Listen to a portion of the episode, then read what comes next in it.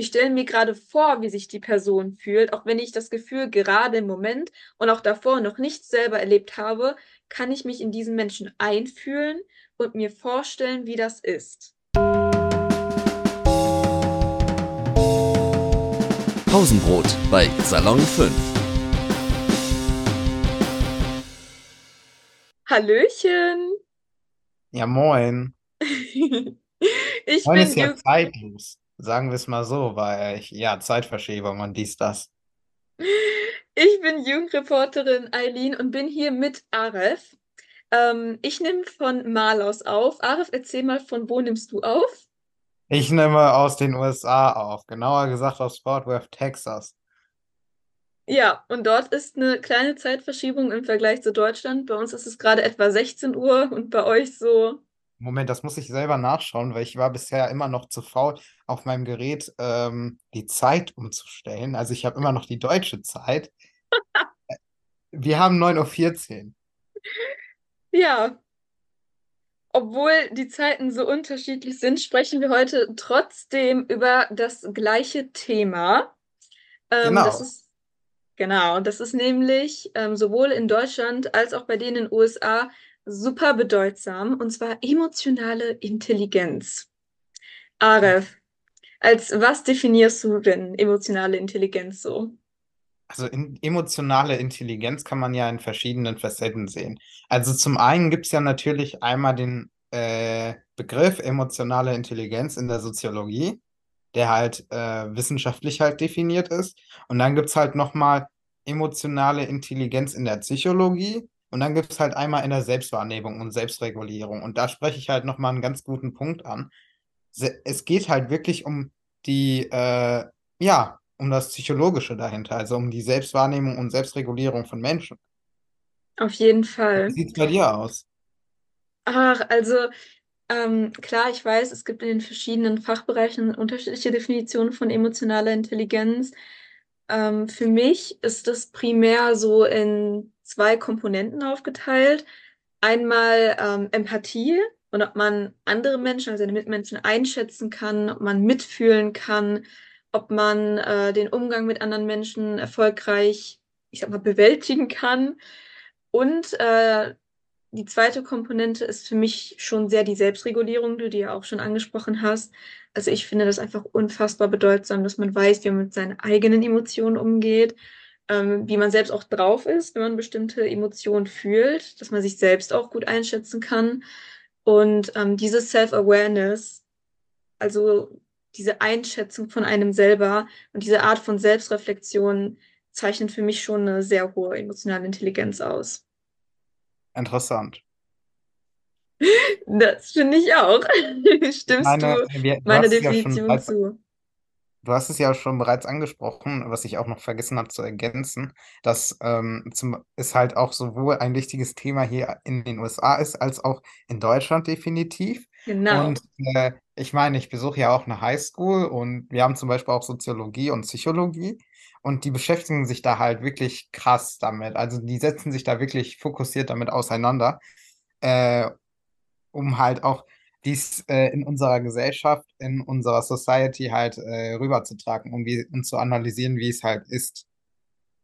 Jetzt, wo wir geklärt haben, was emotionale Intelligenz eigentlich ist, ähm, lass uns mal darüber sprechen, wie bedeutsam wir die eigentlich finden.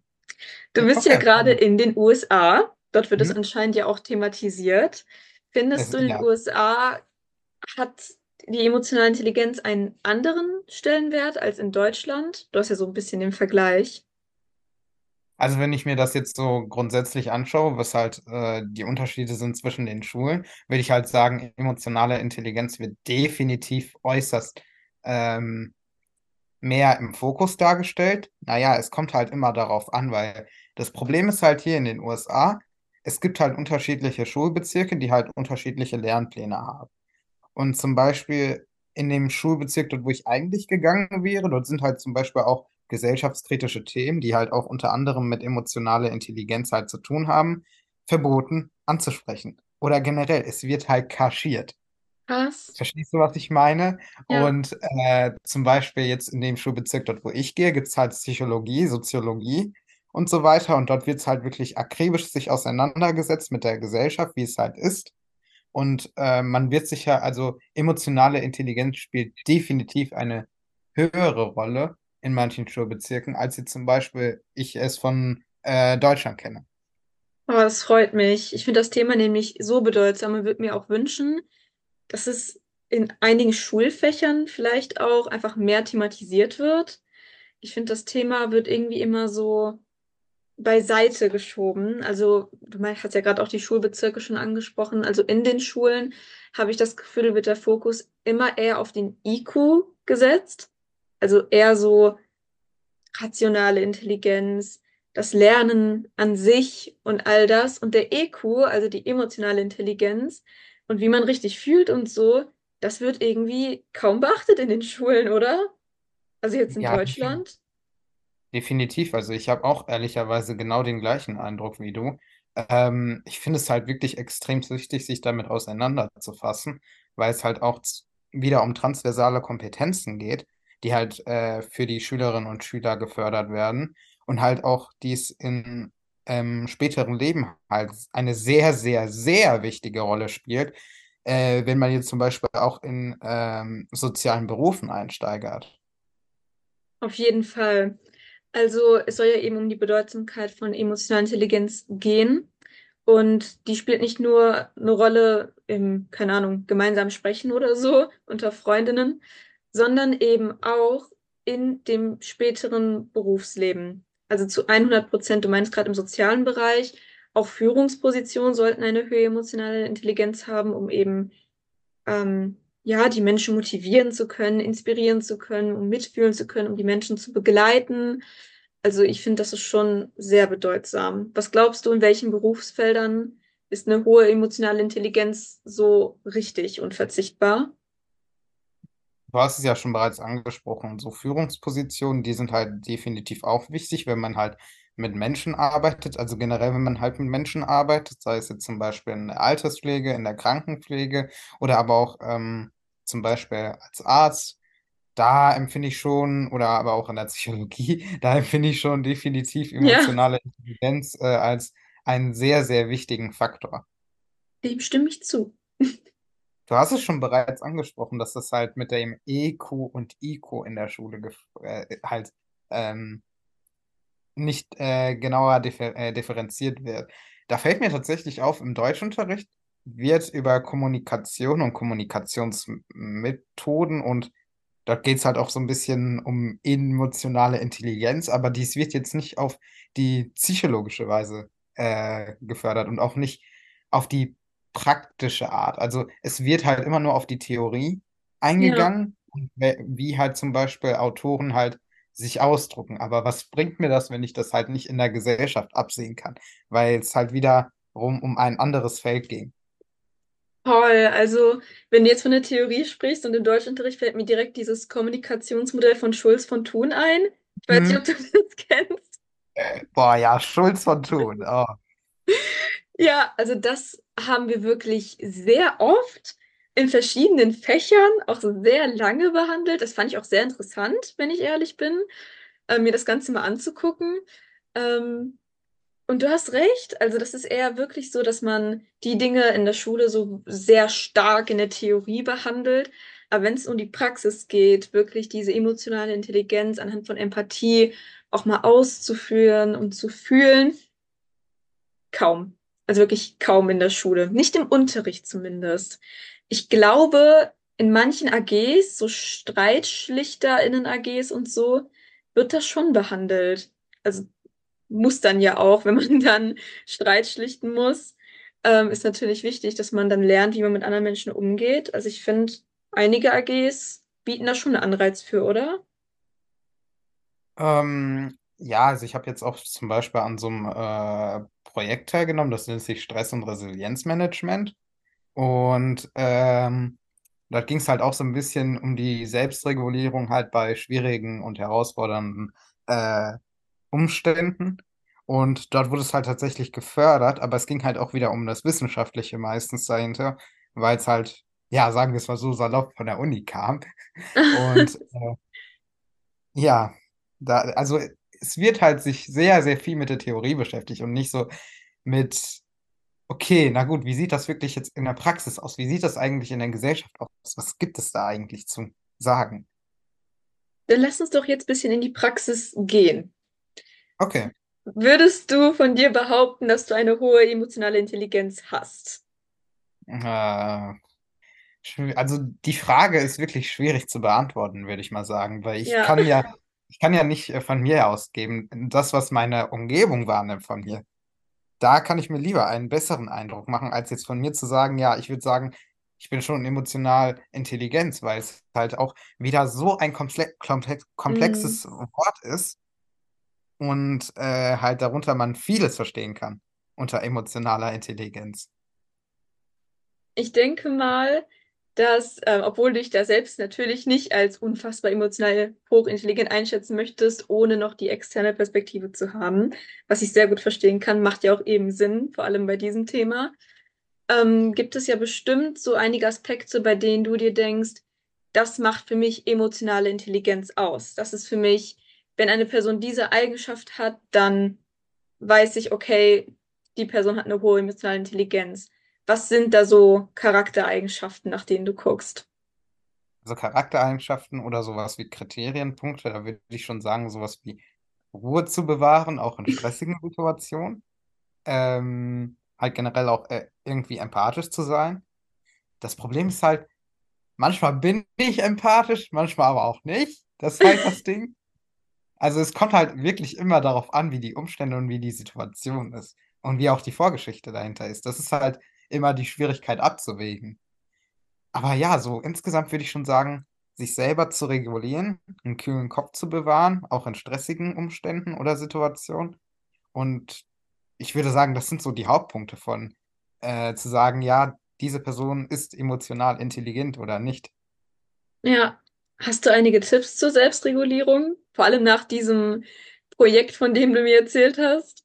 Ja, vielleicht, äh, also da ging es halt ge- eigentlich grundsätzlich so Stress um Schule, aber äh, ich würde auch so mal sagen, so im Alltag übertragen, würde ich mal sagen, so die, Lo die Sachen einfach nicht viel zu ernst nehmen. Das, das habe ich auch tatsächlich in den USA so gemerkt. Also die Leute sind hier wesentlich entspannter als in Deutschland.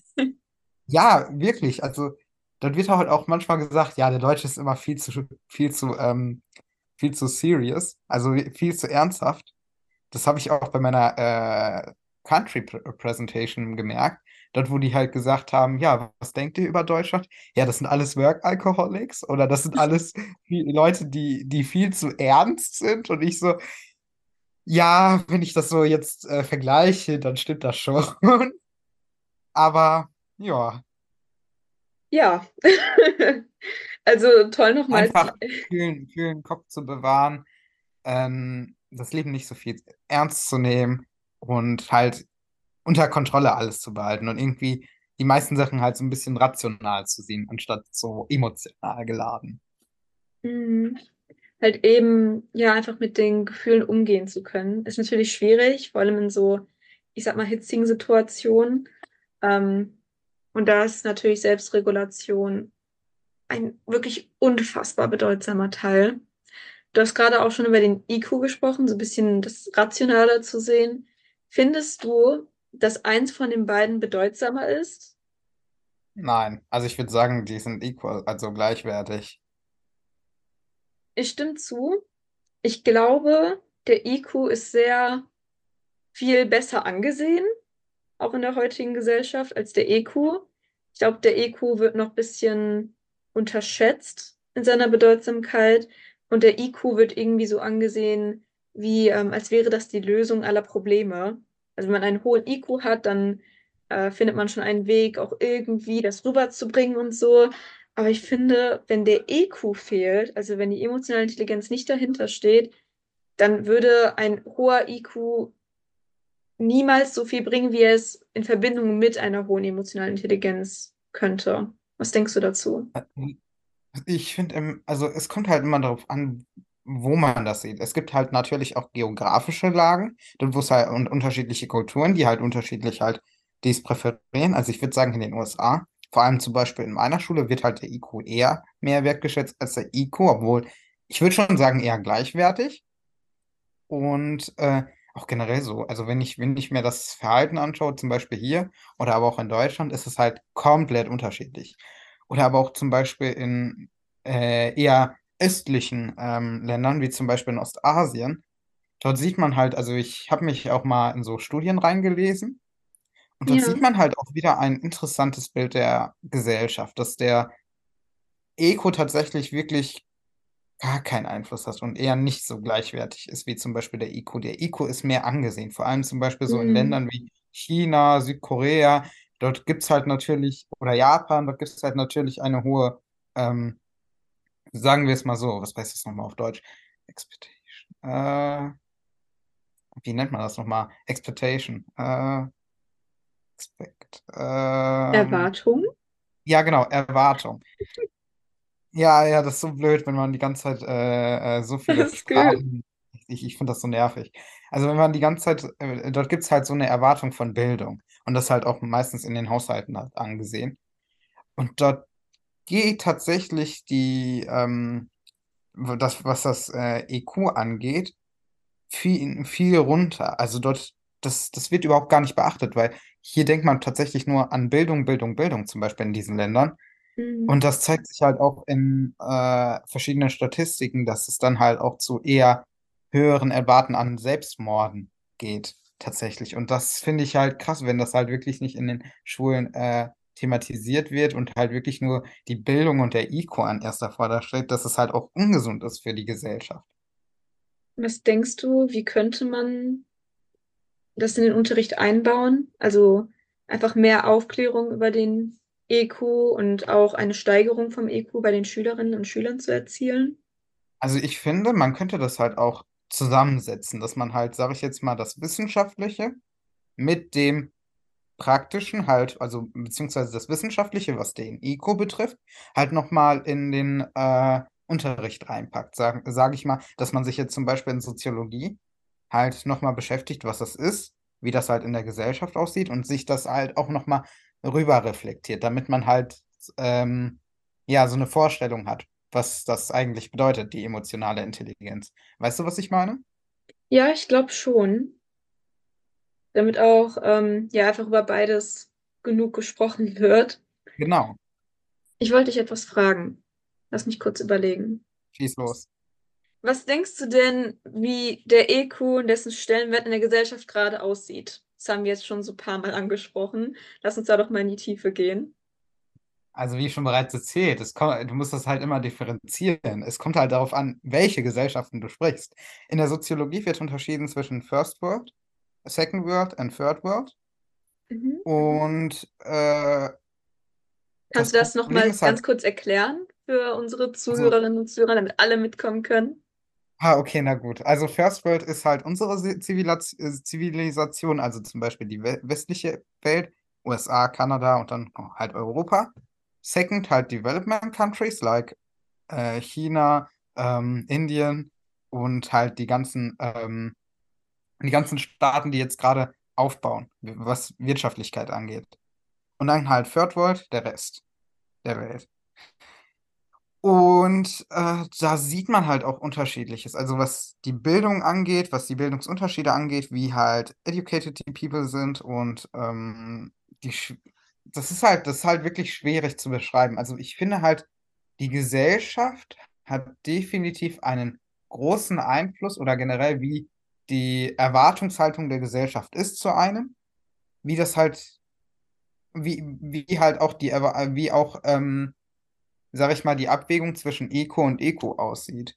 Da kommt es halt wirklich immer tief darauf an, welche Gesellschaftsstrukturen hier angesprochen werden. Ja. Was denkst du, wie sieht das bei unserer Gesellschaft aus?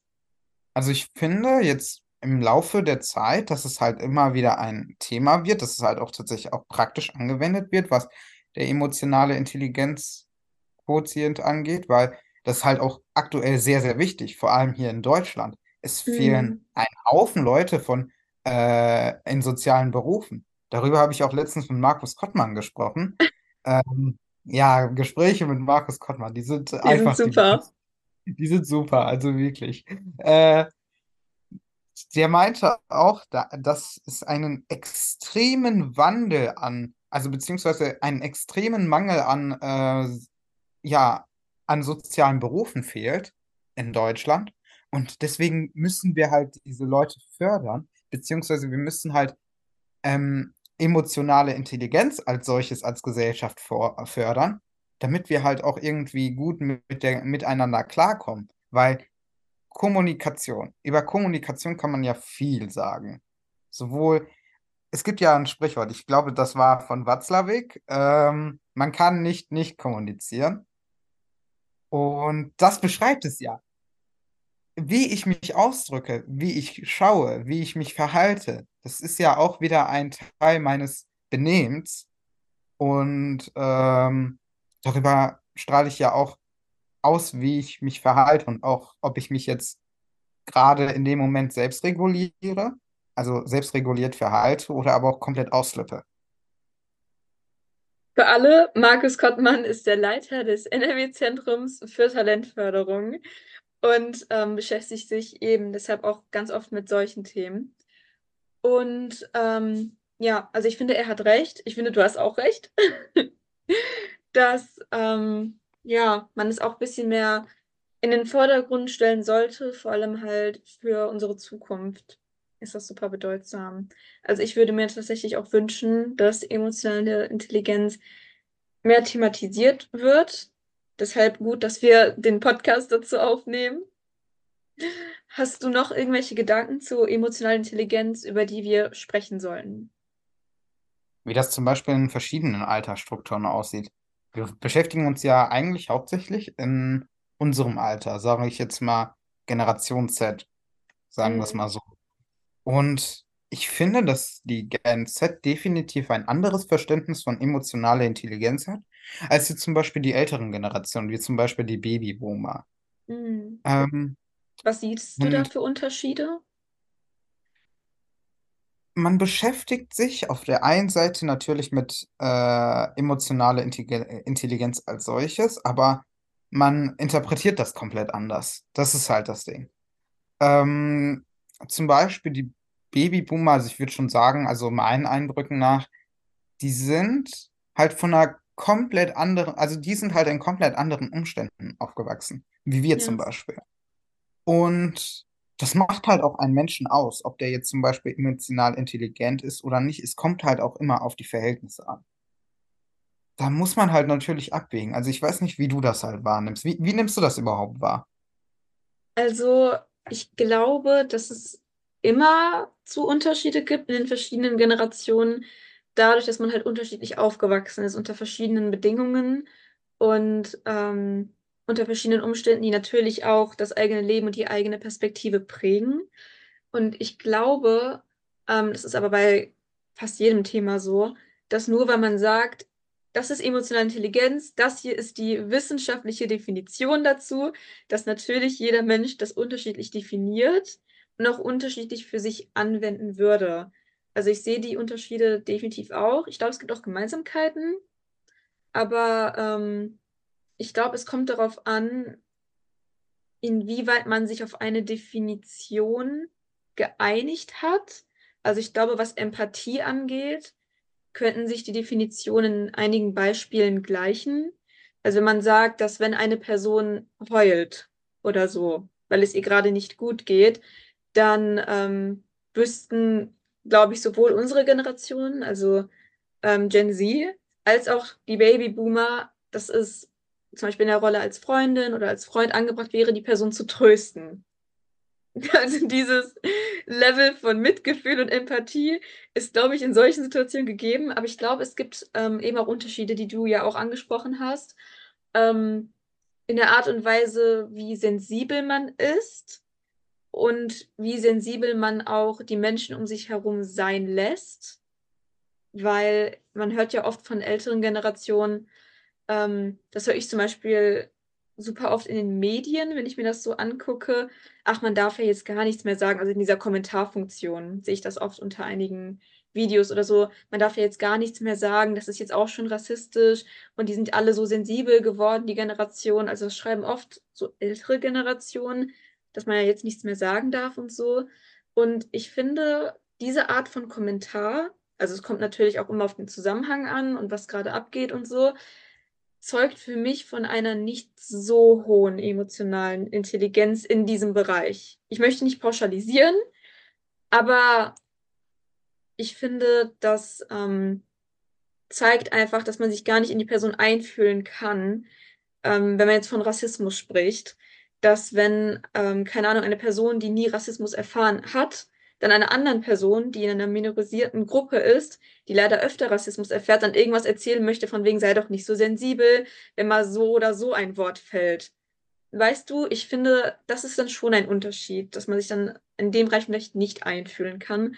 Und das sehe ich auch in den Generationen. Ja, definitiv, das, das erlebe ich tatsächlich auch. Also wenn dort zum Beispiel auch an, äh, vor allem jetzt zum Beispiel von e- etwas Älteren gesagt wird, ja, sieh das nicht als Rassismus und sei noch nicht so sensibel. Und ich so, sie haben noch niemals Rassismus in ihrem Leben erlebt, wahrscheinlich, oder? Ja, tatsächlich, weil ich bin halt kein, also ich bin halt kein Ziel, Zielscheibe auf Rassismus oder so. Ja, dann sollte man lieber ruhiger sein, weil man weiß ja nicht, wie, wie es sich halt fühlt. Und da muss man das halt auch natürlich überlegter nachdenken, was man halt so sagt und was man halt tatsächlich auch so außen kommuniziert. Ähm, insbesondere halt wieder das Thema emotionale Intelligenz nochmal darauf zu spezi spezifizieren. Es hat auch immer was mit dem Umgang mit den Menschen zu tun, die halt miteinander leben. Ja, auf jeden Fall. Also, ähm, ich glaube, was eine hohe emotionale Intelligenz vielleicht auch ausmachen könnte, ist, Dinge auch als Konstrukt zu verstehen und sich in andere Menschen einfühlen zu können, auch wenn man das Gefühl selber noch nicht erlebt hat, weil man diese Situation noch nicht hatte. Also das Beispiel, was du gerade genannt hast, jemand, äh, der noch nie Rassismus erfahren hat oder so, dich dann dafür versucht, irgendwie als sensibel darzustellen, weil du es erfährst und dich natürlich auch dagegen wehren möchtest, ne, was ja auch dein gutes Recht ist, so. Ähm, das wäre dann, glaube ich, auch ein Beispiel, wo emotionale Intelligenz sehr viel mehr bringen könnte, von wegen sich zu denken, okay, ich stelle mir gerade vor, wie sich die Person fühlt, auch wenn ich das Gefühl gerade im Moment und auch davor noch nicht selber erlebt habe, kann ich mich in diesen Menschen einfühlen und mir vorstellen, wie das ist.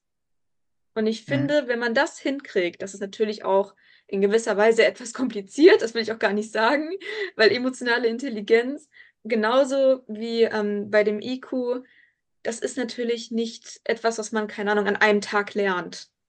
Das kommt Mhm. mit der Zeit, man sieht die Dinge, man fühlt die Dinge, man macht seine eigenen Erfahrungen und je nachdem kann man auch Dinge dann besser oder halt schlechter beurteilen, aber man lernt halt eben dazu.